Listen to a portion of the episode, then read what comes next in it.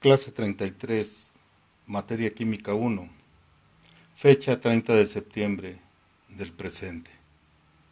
Periodo 2, semana 7. Tema, modelo atómico de Born.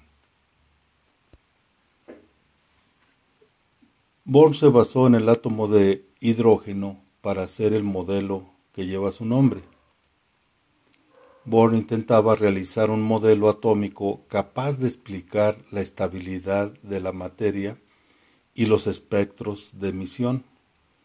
Describió el átomo de hidrógeno con un protón en el núcleo y girando a su alrededor un electrón.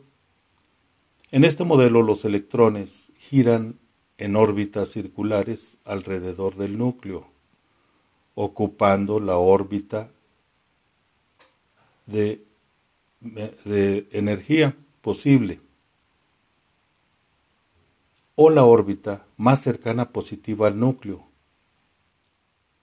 Electromagnetismo clásico predecir que una partícula cargada moviéndose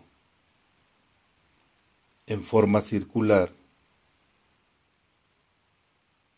su energía, por lo que los electrones deberán colapsar sobre el núcleo en forma instantánea.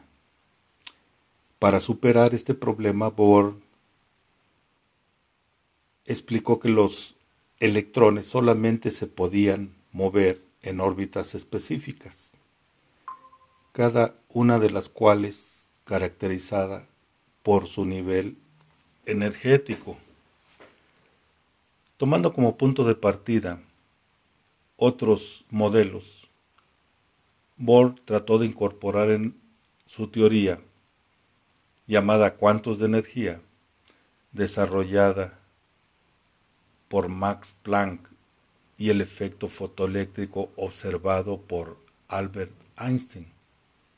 En 1913, Bohr postuló la idea de que el átomo es un pequeño sistema solar con un pequeño núcleo en el centro y una nube de electrones que giran alrededor del núcleo. Hasta aquí todo es como igual al modelo que presentó Rutherford. Lo original de la teoría de Bohr es que afirma, número uno, que los electrones solamente pueden estar en órbitas fijas muy determinadas, negando todas las demás. Punto número 2. Que en cada una de estas órbitas los electrones tienen asociada una determinada energía que es mayor en las órbitas más externas. El punto número 3.